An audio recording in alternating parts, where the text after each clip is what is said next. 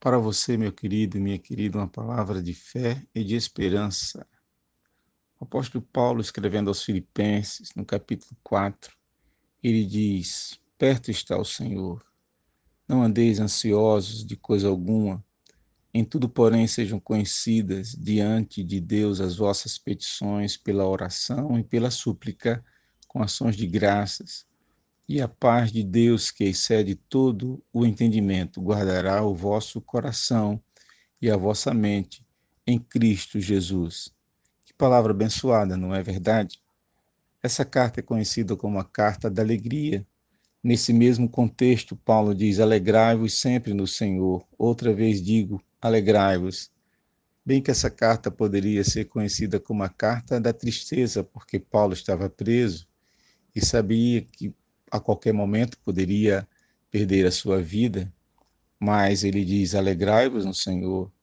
E também ele está orientando aos seus leitores a colocar toda a ansiedade nas mãos do Senhor, apresentar ansiedade ao Senhor pelas súplicas e pela oração. E a coisa mais interessante que Paulo diz é que a paz de Deus, que excede todo o entendimento, pode guardar o coração e a mente. Que nesse dia nós possamos apresentar ao Senhor toda a nossa ansiedade. ansiedade é uma coisa terrível. ansiedade é uma preocupação excessiva daquilo que pode acontecer amanhã e nós sabemos que a ansiedade ela só traz o mal para nós. É a antecipação das coisas. E o próprio Senhor Jesus Cristo disse que nós não devíamos andar ansiosos de coisa alguma.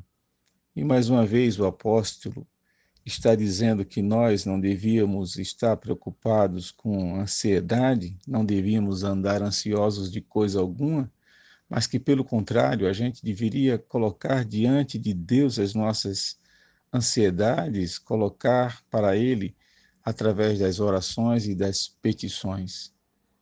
E a coisa interessante é que a paz de Deus, essa paz que excede todo o entendimento, haveria de guardar o nosso coração, haveria de guardar a nossa mente em Cristo Jesus.